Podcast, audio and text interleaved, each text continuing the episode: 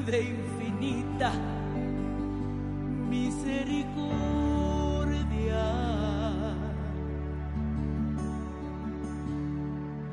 Del abismo me sacó y con amor me redimió.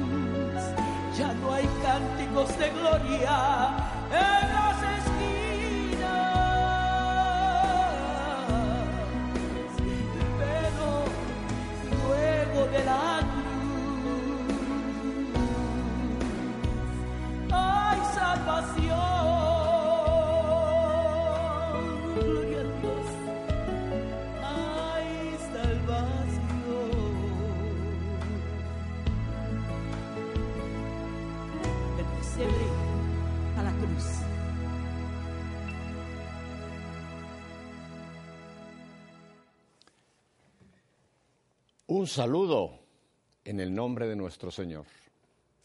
En 19 años nunca habíamos empezado nuestra fe en vivo como lo hemos empezado en este día, Lidia. Yo creo que ustedes, igual que yo, dirían que siga cantando, ¿verdad? Y que Pepe no hable. Se lo merece.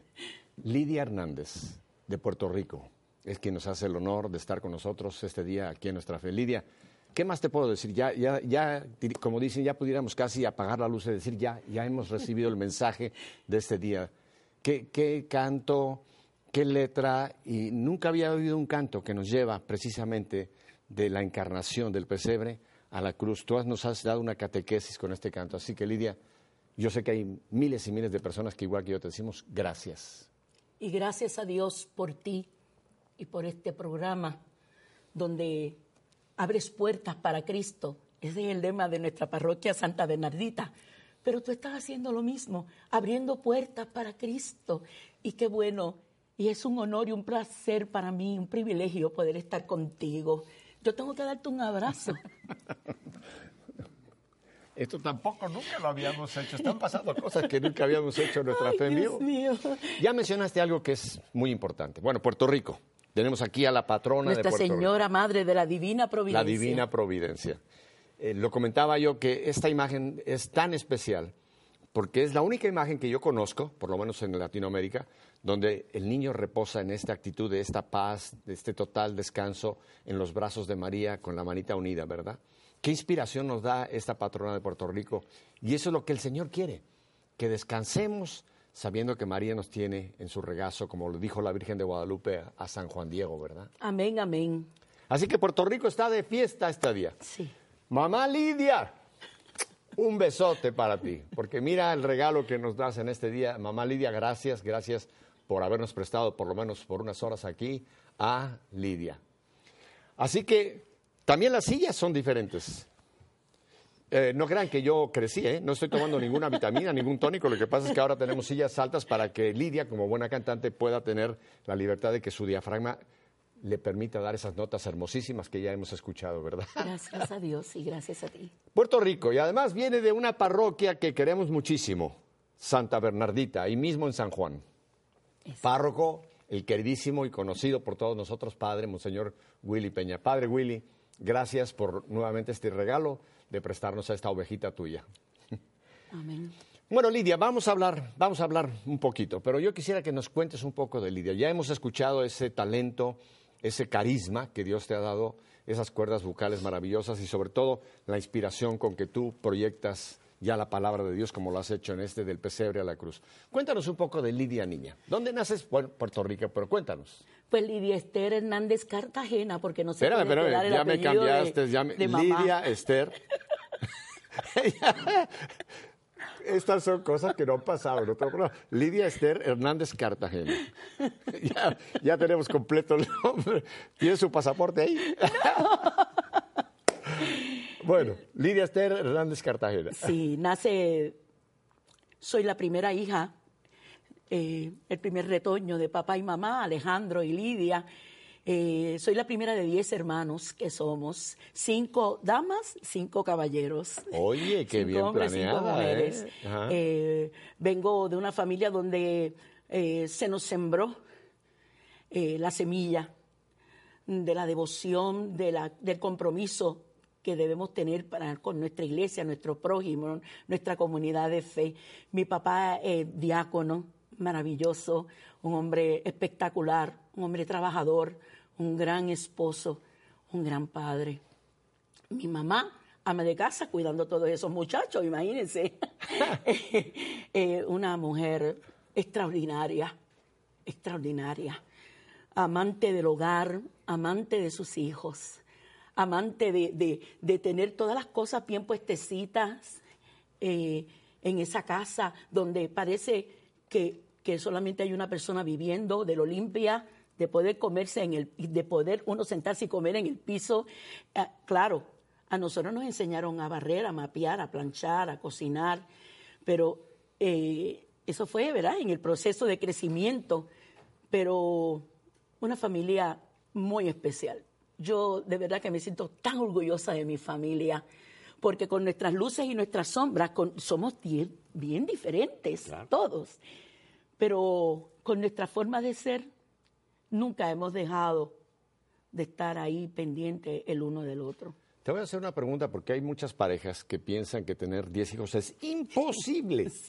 Imposible. Primero, porque la mujer eh, se va a acabar con tantos partos. Segundo, porque dicen, no van a poder mantenerlos. Van a pasar hambres, miserias, van a vivir realmente de la caridad pública. Eh, Lidia, En mis tiempos y en tus tiempos, las familias eran familias grandes. Sí. Yo no pasé hambre. ¿Tú pasaste hambre? ¿Tu familia pasó Nunca. hambre por ser 10? Nunca en la vida. No nos faltó nuestro vestido, nuestro calzado, nuestro alimento. ¿Sus zapatitos? Nunca. ¿El colegio? Todo. O todo sea que Dios tuvimos. provee. Eso a una familia así. Dios provee Eso y el así. caso tuyo lo estás nuevamente testificando. O sea que familias, no se vayan con la mentira de que no puedo tener más que un hijo porque no lo vamos a poder mantener. Se puede. Aquí Claro que sí, como el sí de María. Cuando María quedó embarazada, ella dijo que se haga tu voluntad y dijo que sí, y todo lo demás el Señor la fue llevando y, y era el propósito del Señor, ella estaba en los propósitos del Señor, pero mi mamá y mi papá, todos nosotros estamos en los propósitos del Señor y ellos obedecieron.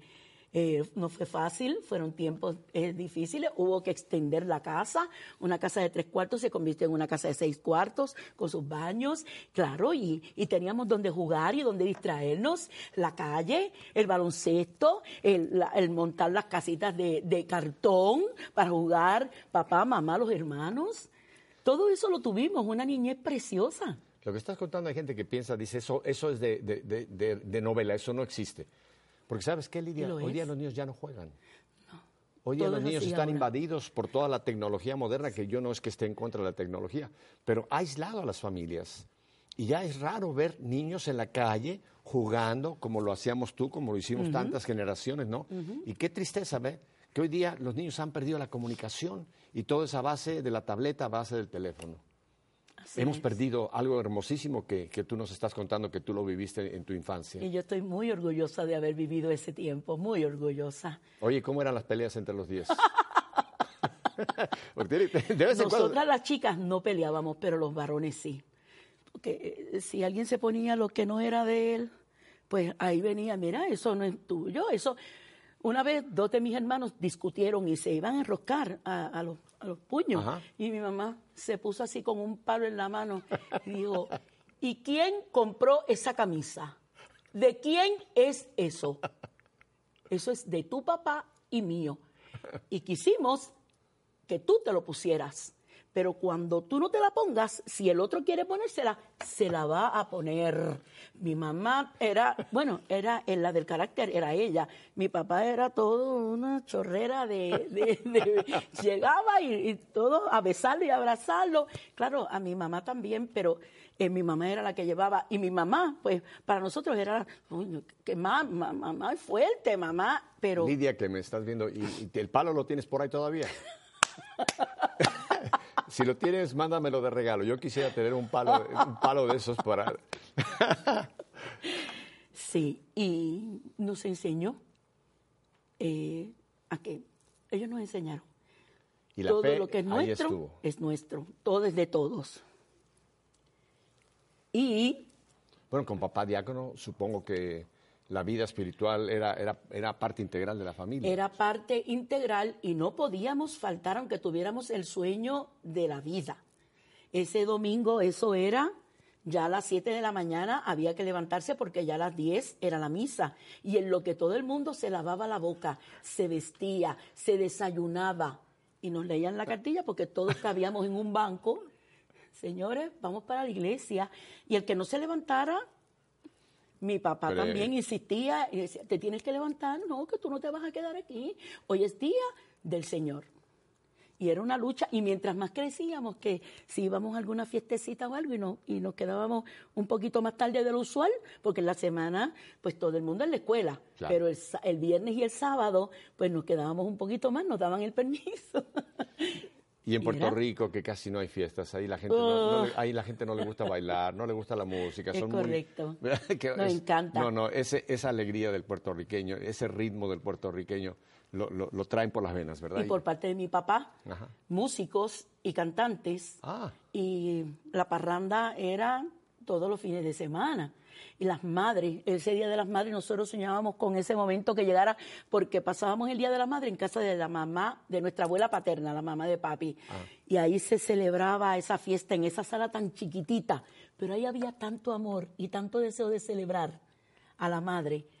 Y, y- y aquello, la rumba era fabulosa. Comida, bebida, eh, los cánticos, fantástico. De ahí fue que heredé también, porque en mi casa nadie canta, Pepe, solamente yo. ¿Por qué? No sabemos. Pero la que le dieron el ritmo, la que le dieron los tonos, la que le dieron el Ajá. orden, fue a mí. Ajá. Eh, No sé si es porque ellos se atemorizaron, porque yo he sido la que me he atrevido a exponer mi voz. Puede ser, no, pero ya ves que cada uno dio- de- recibe de Dios diversas cualidades, diversos carismas, ¿no? Y bendito Dios que no somos todos iguales. ¿Te imaginas qué horrible sería que todos fuéramos idénticos, iguales, cortados Oh, sí. por un mismo molde? Es cierto. La, la hermosura de la creación es que somos diferentes y nos complementamos, ¿verdad? Es Así que me imagino que tus hermanas y hermanas tienen otras aptitudes, otras cualidades. y- Sí, Ajá. tengo una, una hermana, Chari, que la tengo que mencionar porque ella siempre nos ha ayudado a nosotros. Ella estudió ingeniería en la Universidad de Mayagüez, después eh, se graduó de psicóloga, tiene tres hijos varones, pero siempre con ese tiempo para poder hacer todas esas cosas. Y siempre cuando nosotros estábamos en ese momento de tormento y de, y de patear la vida, ella siempre se acercó a nosotros y nos, y nos, nos decía, mira, las cosas son así. Ella no tiene un genio fácil. Bueno, eh, Madre Angélica tenía su, su ¿verdad? Pero siempre estuvo ahí con nosotros y, y tiene muchos talentos. Ella es eh, um, um, homeschooler, Ajá. sus tres hijos, Ajá. ya tiene uno que está en el seminario con los, en los frailes capuchinos, está en discernimiento, en el año del discernimiento. Ahora, ahora ya mismo se cumple el año y estamos emocionados a ver qué es lo que va a pasar. ¿Cómo se llama el chico? eh, Ricardo Manuel Tardí. Vamos a pedirle al Señor por Ricardo que le confirme la vocación. Así si es al sacerdocio, que sea una clarísima, una clarísima seguridad en su corazón y que si es ahí, qué lindo. Amén, Mira qué hermoso, ya una familia que está produciendo también vocaciones. Sí, hace poco eh, lo vimos, vino para acá eh, y yo le pregunto, bueno, ¿y cómo te va? Y me saca los dientes de acá y dice, estoy enamorado, estoy feliz. Yo no podía imaginarme que esto fuera a ser tan maravilloso, porque él entró con sus temores y su preocupación, y que si el teléfono, y que si los zapatitos, y el pantalón, y el, ay, las amigas, pero todo eso hasta el momento, hasta el día de hoy, Señor, pues él está fascinado. ¿Cómo, cómo Dios va trabajando en nuestras vidas eh, como un artesano, verdad? Va, va llevando nuestra vida en cada momento y si lo vamos descubriendo, qué, qué maravilla es la vida de cada ser humano, cómo Dios tiene un plan, ¿verdad? Y nos va restaurando, nos va llevando. Tienes un canto que me llama la atención. De- vamos a hablar después de más adelante de tu vida, pero tienes un canto que se llama Restáurame. Estás hablando de un alma, no estás hablando de un mueble o de una pintura, restáurame, sino cántame un, poquito. Aunque sea así, sin, sin instrumentos. Tú no necesitas instrumentos, chica. El instrumento lo tienes en tu garganta. Eh, quisiera decirte antes de comenzar que esta canción es el tema de este, este, esta producción eh, que ya tiene unos años, pero que cada día yo lo encuentro diferente cuando la oigo. La escribió la señora hermana y amiga del alma Bernadette López, eh, del Pesebre de la Cruz, ella también la cantó. Cristiana católica, wow, con unas letras, unas canciones espectaculares. Del pesebre de la cruz es un- un- una maravilla. De, Una de- maravilla, una maravilla. Y ella escribió esa canción hace mucho tiempo porque cuando yo estuve viviendo esos años de, de, de lodazal, que estaba yo ya sumergida en lo más profundo, pues yo le dije, Bernadette, yo necesito que tú, que tú escribas algo, algo que, que, que me toque, que sea parte de, de lo que yo he vivido. Y ella me dijo, bueno, pues háblame un poquito. Y ella sabía algo, pero se hizo la que, porque ella quería que yo hablara. Y lo, sa- lo, lo- lo escribió muy bien. El Señor se lo dio precioso, precioso. Y te la voy a cantar a capela, porque creo Pocos que también... se atreven a hacer esto, pero tú eres una voz hermosísima. Dale, capela. Por las veces en que me alejé de ti y las veces que al desconfiar yo me perdí, por las veces que la ruta que trazarás no escogí. Y las veces que al negarte nuevamente te ofendí, Restaurame, Señor, a ti yo clamo. Revísteme con el amor que brota de tus manos. Restaurame, Señor, toca mi vida y yo la cambiaré para que tu nombre bendiga.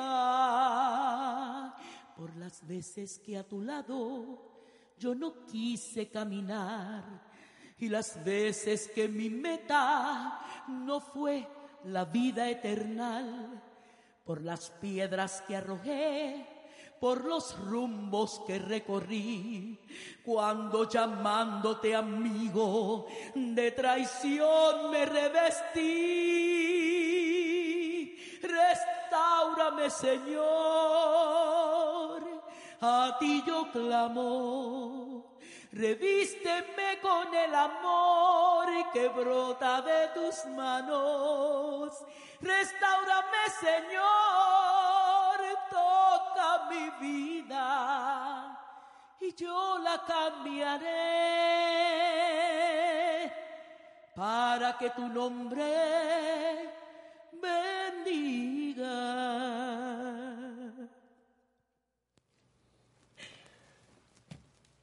¿Qué te puedo decir? ¿Qué, qué testimonio está dentro de este restaurame? Nos has contado ya eh, parte de, de- de tu vida. Te quiero hacer dos preguntas. ¿Cuándo tú te das cuenta de que Dios te ha dado este regalo, de, de este don del canto? ¿Cuándo empiezas tú a cantar, Lidia? Comienzo a los 12 años Ajá. en, mi- en la parroquia donde asistíamos toda la familia, parroquia Nuestra Señora de Lourdes en Country Club. Un sacerdote trinitario, era una- un grupo de parroquias trinitarias y padre Terence Doyle era, que en gloria está, era el párroco de esa comunidad en ese tiempo. Y ahí se formó un ministerio de música que lleva ya 42 años con la misma coordinadora de ministerio, doña Carmen Laura Sandín, que tiene todos mis respetos, me quito el sombrero delante de ella porque eh, coordinar un ministerio con tantas personas tan diferentes que han pasado por ese lugar. Y ahí nos dimos cuenta de que sí, de que ahí estaba el talento. Luego en la escuela superior, cuando el director de la escuela me dice, niña, pero ¿y esa voz? Qué preciosa. Y, y el- la canción tema de la graduación me la dieron a mí para yo cantarla. Y por ahí Ajá. seguí, seguí, hasta que llegué a esa santa parroquia, Santa Bernardita, donde ahí Padre Willy descubrió esa chica. Eh, El Señor se la puso ahí y dijo, la voz de oro de Santa Bernardita. Ahora, aquí yo estoy descubriendo un hueco entre la escuela y Santa Bernardita. Aquí es donde vienen unos años Sí, que están relatados en Restaurame. Sí. ¿Qué pasa contigo, Lidia? Cuando eh, comienza mi juventud, mi desarrollo, ya a los 17, 17 años, 18, que ya me estoy graduando, escuela superior, cuarto año, conozco a este joven, me voy para la escuela vocacional a estudiar mi vocación, soy estilista, soy maquillista, pero mi pasión siempre fue esa, aunque ya no lo ejerzo. Lo conocí, hijo único de mi maestra de eh, la clase de cuarto año, de la clase de español. A mí él nunca me, llamó la atención y decía, wow, qué machazo, qué hombre guapo, qué joven, porque no lo era. Pero él tenía un carro precioso, único hijo, trabajaba ya. Yo todavía estaba estudiando. Comenzamos a vernos. Él siguió buscándome como quien no quería la cosa. Hasta que llegó el momento en que él me llevaba, me buscaba a la vocacional y yo me montaba con él. Y cuando mami me veía, me decía, ese huevo quiere sal. Ese huevo quiere sal. Y yo, mami, a mí no me interesa él, pero con su manera de hablar, con su facilidad de, conversación, pues me fue cautivando, me fue cautivando, pero no me enamoré de él. A los tres meses me dice, yo quiero que tú seas mi novia. Yo creo que ya en tres meses ya tú me has conocido algo, yo te conozco también y vamos a seguir conociéndonos, pero de novios. Yo le dije, está bien. Cuatro meses más tarde comenzamos a tocarnos y viene el que nos acostamos juntos, nos acostamos. Y ya eso nos unió. Ahí no había amor, por lo menos de mi parte no lo hubo, pero ya cuando las personas se unen, que eso es una cosa sagrada, que yo, yo vine después de vieja a darme cuenta de lo grande que es cuando un hombre y una mujer tienen esa intimidad sexual. Y por ahí seguimos.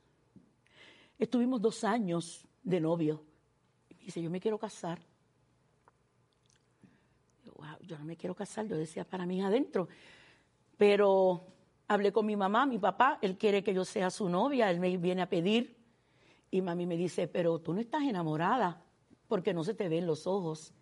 Pero ya yo, yo estaba, yo me sentía comprometida con él. Nos casamos, para hacerte el cuento largo, corto. Ya al año comenzamos a tener unos problemas seriosísimos. Yo le digo que se vaya. Y me dijo, no, yo no me voy de aquí, esta es la casa nuestra. Yo dije, pues yo me voy. Me voy. Sucede que conozco a otra persona y me voy con él. Estuvimos seis meses eh, mi, esposo y yo separados. Esa relación fue de un, pasatiempo, ese también. Y volvemos. Él me busca, volvemos. Estuvimos otro año. No dio pie con bola. Le dije, vamos a divorciarnos. Nos divorciamos. Ese mismo día fue terrible. Porque yo tuve, yo tuve un encuentro con varios caballeros ese mismo día, con la tristeza y la rabia que yo tenía. Y yo le fui infiel, le fui infiel. Él no supo nada. Yo lo sabía, que él, eh, él estaba ignorante de todas estas cosas. Y por ahí siguió mi vida, hundiéndose más, hundiéndose más. Él quiso intentar que volviéramos pero pasaron dos años. Y a los dos años, después de la insistencia, yo dije, está bien, vamos, vamos a volver. Nos volvimos a casar. Y pero yo por dentro decía, pero yo estaré loca. Dios mío, pero ¿qué, qué, qué, qué, qué es lo que había? ¿Qué era lo que había en esa voz de ese hombre? Un hombre brillantísimo. Pero tampoco dio resultados. Ah, entonces en ese momento él es el que decide, sí, ya vamos a divorciarnos, ya no puedo más. Yo le seguí siendo infiel. Y cada día era más y más la cantidad de hombres con quien yo tenía. Era una dependencia y era buscando la necesidad de amar y ser amada. Era un deseo de yo sentir que alguien me abrazara para siempre, que me dijera que me amaba, porque él nunca me dijo que me amaba y yo nunca se lo dije tampoco. Yo, no, no. Pasaron así ocho años en este ir y venir, en este, en este fanguero, en esta desesperación, porque yo viví desesperada. Hubo un momento en mi vida que yo decía, Señor, yo sé que tú existes y tú estás mirándome. Y yo soy tan atrevida, por eso cuando dice la canción, mi iniquidad. Eso es algo grande, algo fuerte, que a mí me da la gana y me da lo mismo, que yo esté empecatada hasta, hasta la cabeza. Y, yo, y yo me veía, yo me veía, yo decía, Dios mío, esto no es, pero yo necesito que tú me ayudes porque yo sola no puedo. A mí me gusta esta vida, me gusta. Y no puede ser porque esto no es de tu agrado. Con todo y eso, mientras yo estaba en ese desorden, yo le pedí al Señor, pero cuando un día mi hermana Charil, la madre de esos tres hijos y de ese futuro sacerdote, que yo sé que sí, eh, me invita, me regala esa planilla para un retiro de jóvenes de 18 a 21 años y ya yo tenía 35 años. Eh, ¿Cómo? ¿Tú estás loca? No, ¿qué yo voy a hacer ahí? Si esos son unos niñitos, unos bebés, un retiro y le van a hablar como a, como a jóvenes que son, el sacerdote o, quienes vayan a hablar ahí. Me dejó, yo dije que no rotundo. Y me dice, está bien. ¿Sabes qué? Yo sé que tú vas a ir, porque tú estás pidiendo agua por señas, me decía ella. ella estaba muy clara, ella, ella no, yo creo que ella ni se imaginaba cuán clara ella estaba. Y yo seguí, me vestía de una manera tan tremenda porque este cuerpo no era así, este cuerpo era así, era eh, muy hermoso, bueno, joven al fin, ¿verdad? Y me ponía las faldas con estas piernotas y las medias y, y los, yo, yo sabía que todos los hombres me miraban y me deseaban. Y cuando íbamos a bailar, a mí me fascina bailar, a mí me molestaba que me sacaran a bailar y que me, y que me rozaran para terminar en una cama. Claro que sí. Eh, y yo me molestaba mucho, pero seguía, porque el baile me, siempre me encantó, siempre. Eso fue una herencia bien fuerte. y seguí, y seguí. Hasta que un día yo no, no, no pude más y la llamé.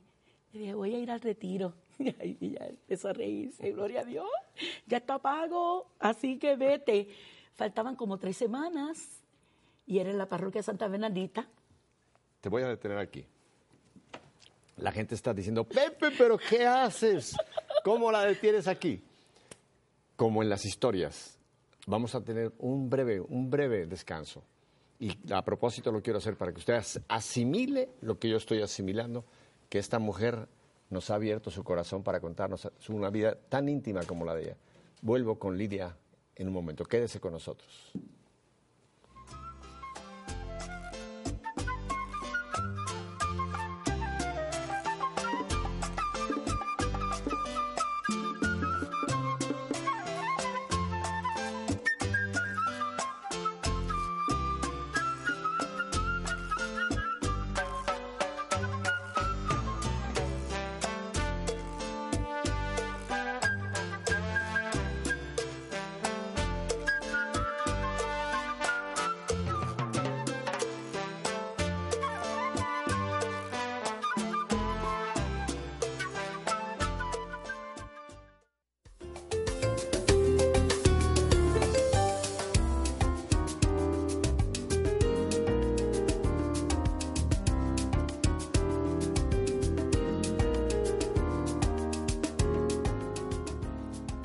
Yo me, preguntaba si nosotros tendríamos el valor y la humildad de abrir una vida, una vida además tan, tan tormentosa como la que nos acaba de, de platicar Lidia, ¿verdad? Pero lo está haciendo porque tiene un final feliz. O sea, esto que, que nos está contando es ese valle oscuro por el cual atravesada. Entonces llega, llega este momento en que está pagado el retiro, ya tú has decidido que voy. ¿Qué pasa en ese retiro, Lidia? Pues me preparo para llegar a la carpa. Oye, ahí no después- fuiste de falda corta ni... No. Mi hermana me pidió que me pusiera un, un pantalón holgado, que me pusiera bonita, como Ah. Bueno, bonita siempre lo ha sido, lo sigue siendo. Y me dijo, nada, mm, te deseo todo lo mejor y yo sé que el Señor va a hacer su obra ahí. Y así mismo fue, así mismo fue cuando me encuentro. Ya yo había conocido a Padre Willy por medio de, una, de un musical bajo mi cielo tropical eh, y quedé fascinada con la comunidad, con, con el coro, sobre todo, que el coro, un coro precioso, salterre, sal de la tierra. Y llegó, al- llegó el gran día, ¿Era un día o un fin de semana? un fin de semana, viernes, sábado y domingo. El viernes era la misa, la bendición de la carpa, todo eso, la bendición para los jóvenes y la bienvenida.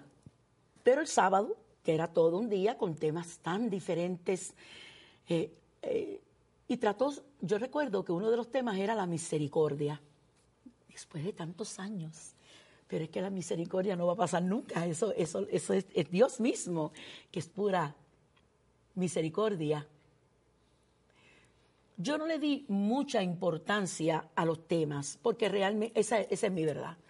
No, era, no estaba tan pegada, pero la palabra misericordia se me quedó. Yo, wow.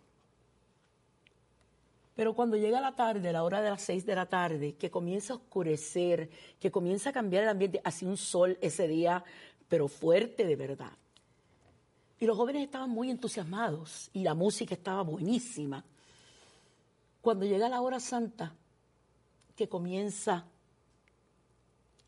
ese bendito sea Dios que Padre Willy siempre se ha dejado usar. Se pone de rodillas. Hay que pedirle a los jóvenes que hagan silencio, porque los jóvenes somos tremendos, hemos sido tremendos siempre. Bueno, este, este es el momento de hablar con Cristo, Cristo Eucaristía. Él está aquí presente. Y, recuerdo, como si fuera ahora, que él, que él escribió, que él cantó un estribillito que dice, yo sé que estás aquí, mi Señor, yo sé que estás aquí. Y eso, desde ese momento, yo ya, yo empecé a sentir como, como unos gusanitos, como una cosita en, en mi cuerpo, y me sentía un poco incómoda.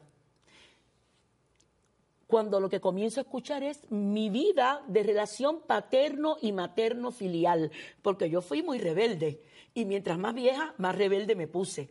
Y cuando ellos no querían que yo me casara, porque ellos decían, es que él no es.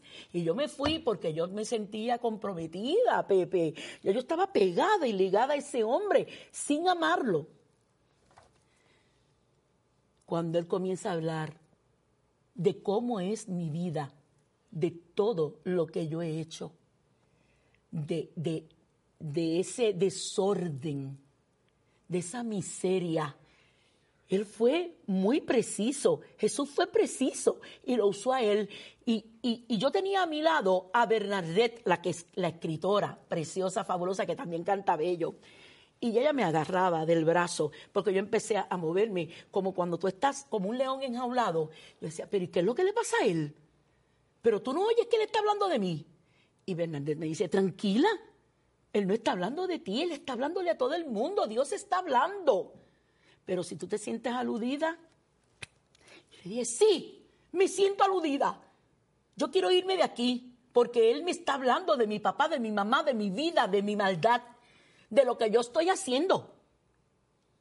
Ay, Pepe, qué cosa más tremenda. Cuando, cuando habla de cuando mamá tiene el, poder de, obligarte a, hacer cosas que tú no quieres hacer, que te, que te muestre, que te dice, tú tienes que hacer esto, deja de hacer lo otro. Él lo dijo. Dije, pero ¿quién es él para decirme delante de todo el mundo lo que yo tengo que hacer y lo que no tengo que hacer? Y en ese momento yo caí en el piso y me, me revolqué, mi cuerpo se revolvió. En la, entonces en ese tiempo no había estacionamiento pavimentado, era todo fango y tierra.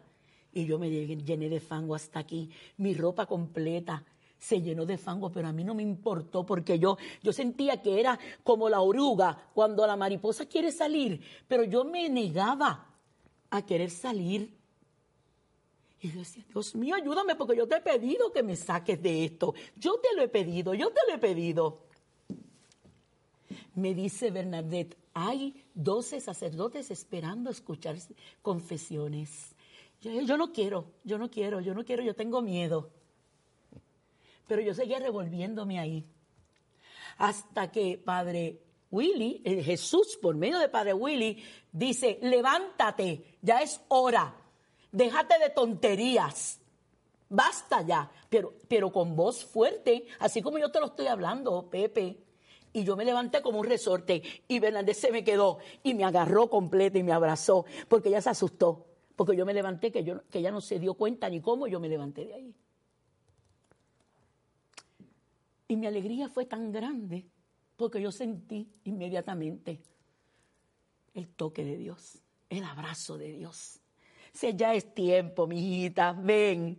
Y me llevaron volando. Yo fui creo que la tercera joven, porque me sentía joven. Yo corrí como una gacela. Yo corrí para allá. Yo me sentía más joven que los jóvenes que estaban allí entonces. Y yo me puse de rodillas, yo me hinqué, yo le besé los pies al sacerdote. Bendito Dios, porque con todo y lo que yo vivía, yo comulgaba. Yo iba a misa todos los domingos. Yo iba a mis reuniones de ministerios, pero yo vivía en el pecado y nadie sabía nada. No sé qué va a pasar ahora, porque este programa lo ve, Puerto Rico entero lo ve, pero no me importa, porque este mensaje es para las personas que están escondidas con miedo, diciendo Dios no me va a perdonar. Soy pecadora, soy pecador, y yo sé que aquí va a haber liberación y sanación. Tú usaste una palabra, misericordia. Sí. Recuérdate que estamos en el jubileo de la ¿Eso misericordia. es así? Y tú dijiste una frase que muchos teólogos quizá no la hubieran puesto, Dios es misericordia. ¿Y sabes por qué Dios ha permitido que tú nos estés contando esto? Porque esa misericordia que tuvo contigo la va, la va a experimentar miles y miles de personas, Lidia. Amén. Que aunque su pecado sea más rojo que la grana, van a blanquear en el Señor como tú tuviste ya la dicha de poder salir. Amén. ¿Sabes qué te pasó cuando tú caíste en ese, en ese momento? Tú fuiste liberada de un demonio. El demonio del sexo, de la sexualidad fuera, del sexo fuera de donde Dios lo quiere. Ahí tuviste tú tu liberación, que fue lo que te permitió ponerte de pie. Corriste al sacerdote y ¿qué pasa? Y él me, me levanta con esos brazos tan amorosos y me coge por los hombros así, me toma por los hombros y me dice, yo te digo que tus pecados se son perdonados sin yo confesarme. Yo me atrevo a decirte que tus pecados ya fueron perdonados, que eres libre. Y yo empecé a gritar y a llorar y a abrazarlo, y yo, y yo llena de, de- todo, yo, yo bañándolo a él entre lágrimas y, y, y, y- todo. Y dije, pero ¿cómo usted me dice eso si yo no le he dicho mis pecados? No me lo tienes que decir. Ya Jesús lo sabe. Pero ¿sabes qué? Vas a ir a donde Padre Willy, vas a sacar un rato con él y le vas a contar tu vida entera. Y así fue. Me senté, Padre Willy me escuchó con ese amor. Y la lectura que me dio, que me pidió que la leyera completa, la samaritana. Juan 4. Lo leí con un gusto, con una alegría. Yo dije, ya soy libre, ya soy libre. Pepe, yo me he caído otras veces más. Me, llegué a caer varias veces. Pero lo que no sucedió fue que me, que- que me quedé ahí. Yo me levanté inmediatamente, consciente de que yo no podía seguir así. Porque ya el Señor me había liberado, me había sanado. Es que aquí hay una situación importante a, a- a que todo el mundo lo- la reconozcamos. Aunque vayamos al sacramento de la reconciliación, seamos perdonados, nuestra condición de pecadores se mantiene y la carne es débil, ¿no? Y podemos volver a caer. No queremos al momento de la confesión, pero podemos volver a caer. Pero ahí está otra vez ese Jesús con los brazos abiertos, ese Padre misericordioso esperándonos que nuevamente volvamos a Él. Y lo que nos ha dicho el Papa Francisco, nosotros nos cansamos de pedir perdón. Dios no se cansa de perdonarnos. Eso es así. Te voy a pedir un, un- un gran favor. T- Tienes un canto que creo que este es el momento que resume este- esta experiencia tuya que se llama el himno al amor. ¿Qué es el himno al amor? el himno al amor. Le digo, dice así, mi querer por ti no tiene fin. Y mi ser está feliz por ti. Es que Él se dignó a, a- a- a decir, ya basta, ya est- estoy aquí, mijita, estoy aquí, estoy aquí. Ya, ya se acabó esa, ese dolor, esa rabia que tienes, esa herida tan grande que hay en tu cuerpo, en todo tu cuerpo. Y, y yo, y yo le dije, yo soy feliz, yo estoy feliz, porque hacía tantos años que yo no te, desde que era niña, yo no sabía lo que era la felicidad.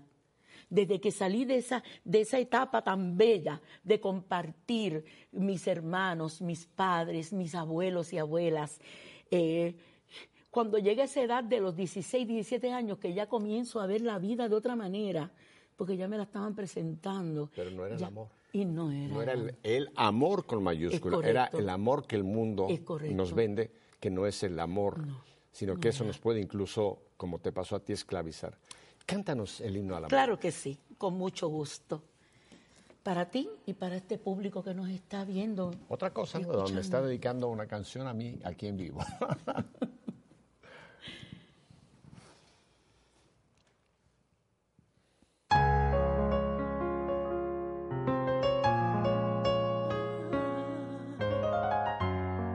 Gracias, Jesús.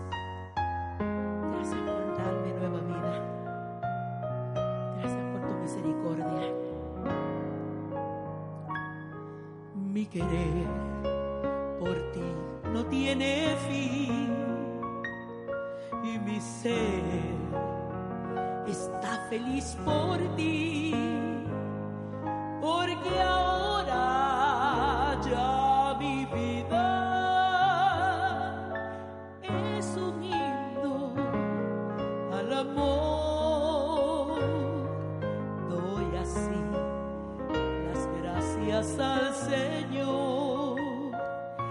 le dio a mi vida una ilusión.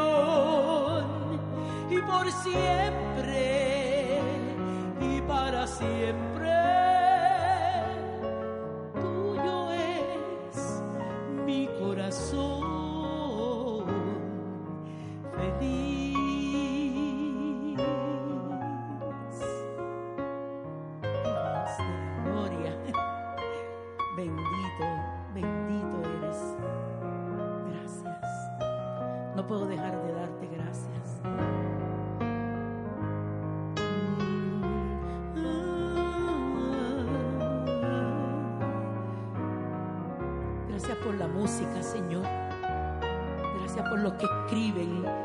por los que te adoran escribiendo para el pueblo de Dios. Todos esos músicos que se dedican, dedican su vida a ti. Doy así las gracias al Señor que le dio a mi vida una ilusión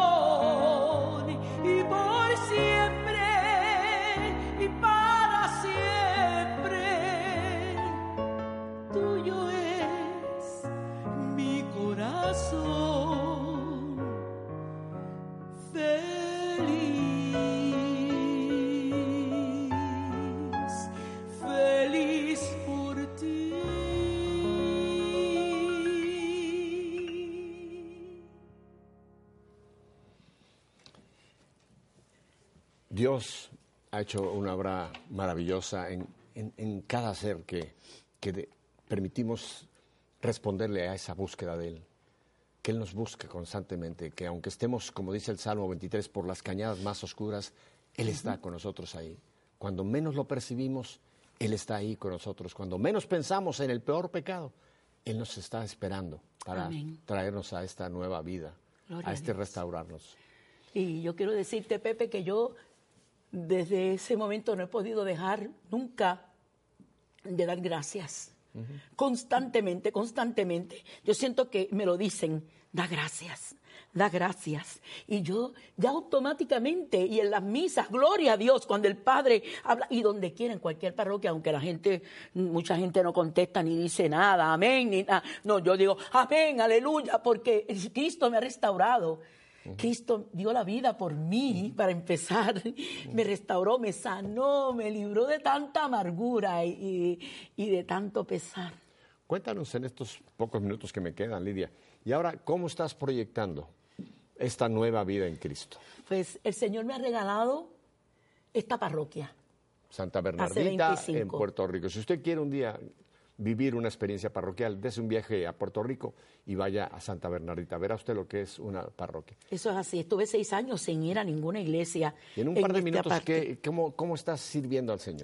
Pues eh, coordino un ministerio precioso de voces y músicos, un grupo muy humilde, pero muy un, grupo que ora mucho, unas, unas chicas que tengo fabulosas, en especial Lorraine Harrison, una mujer de Dios espectacular, todos, todas, porque son, son voces muy humildes, nadie tiene esta voz que yo tengo, pero a la hora de cantar, Jesús dice, métanse ángeles ahí a cantar. Y María, mamá, tú también métete, que yo también me voy a meter y los vamos a acompañar. Y algunas veces el Padre nos mira así dice, wow, pero esto que yo oigo, ¿qué es? Eso es Jesús, que sabe quiénes son esos que están ahí. Y yo tengo el privilegio y el honor de coordinar ese ministerio, Magnificat, hace 12 años. ¿Tienes ya alguna ahí. producción? Tengo una producción eh, como solista y otra producción con mi hermana Bernadette. eh, Restáurame es el título del, del disco, eh, el tema de donde yo canto sola y el otro, la otra producción, Su amor es más que amor. Son dos CDs. Sí, una con Bernadette y otra como solista. Voy a poner en pantalla eh, la dirección donde la gente te pueda contactar y a través de este contacto se pudiera conseguir esta producción. Claro que sí. Lo voy a leer para tanta persona de radio que no tienen en este momento en la imagen en, en- en la pantalla. Y es el nombre de ella, Lidia. Lidia se escribe la primera I con Y. Lidia Hernández PR. Otra vez lo repito, todo juntito, ¿eh? Lidia Hernández con Z, PR y la famosa arroba y después Gmail, que se escribe Jmail. Los que no hablan inglés, Gmail es gmail.com. No es J, es E. M-A-I-L.com, ¿correcto? Mail, ¿verdad? Mail, sí, sí, así se dice en inglés. Mail, en español se escribe mail. Lo repito como Lidia Hernández PR. PR es de Puerto Rico. Es correcto. Arroba gmail, que se escribe, repito, gmail.com. Lidia, el tiempo se nos ha ido. Sí. Yo quisiera compartir mucho más de tu vida. Espero que Dios nos va a conceder que en otra ocasión vuelvas para que continuemos hablando de esta maravilla de lo que Dios ha hecho en tu vida. Voy a terminar como lo hemos hecho siempre diferente. Ya este programa ha sido diferente todo. Y no me voy a despedir al final, sino ahora mismo me despido de ti, Lidia, pero no te digo adiós, sino hasta pronto. Nos vamos a seguir viendo. Y te voy a pedir que nos regales un, un- un trocito más de este amor que Dios te ha puesto y que nos has contagiado. Y se llama Mi Nuevo Amor. Con mucho gusto, porque esta es mi dedicación al Dios que me ha dado la vida, al que me ha dado la oportunidad, otra oportunidad que me ha dado. Para Jesús con todo mi amor. Mi declaración de amor es esa para Él. Amén.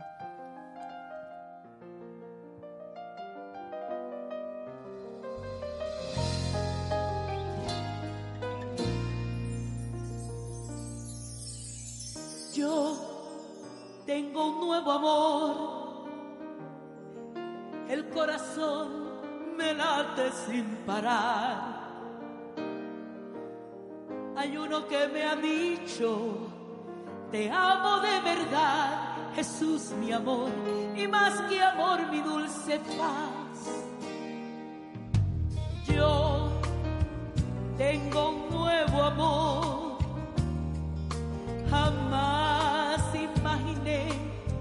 poder hallar aquel que le dio a mi vida una razón para amar Jesús mi amor y más que amor mi dulce paz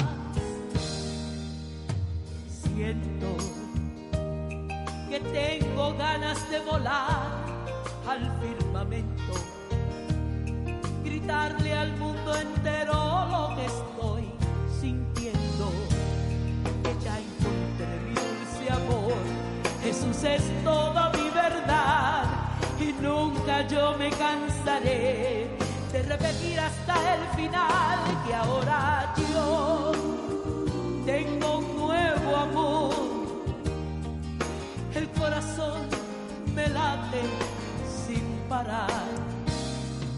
Hay uno que me ha dicho, te amo de verdad, Jesús mi amor, y más que amor mi dulce paz. Yo tengo un nuevo amor, jamás imaginé poder hallar aquel que le dio a mi vida una razón para amar, Jesús mi amor, y más que amor mi dulce paz. Amo su voz dulcísima en respuesta cuando llamó, sus ojos tiernos y hasta el toque de sus manos. Por siempre suya quiero ser, Jesús, Él es toda mi verdad y nunca yo me cansaré de repetir hasta el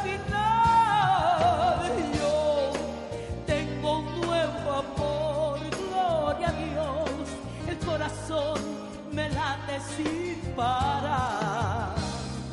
Hay uno que me ha dicho, te amo de verdad, Jesús mi amor, y más que amor mi dulce paz. Yo tengo un nuevo amor.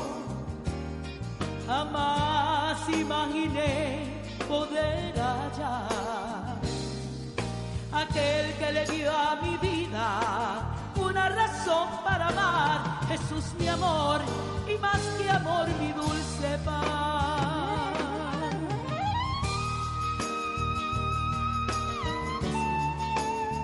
Qué detalle, Señor, has tenido conmigo de mirarme a los ojos y decir, Lidia, te amo, yo soy toda misericordia.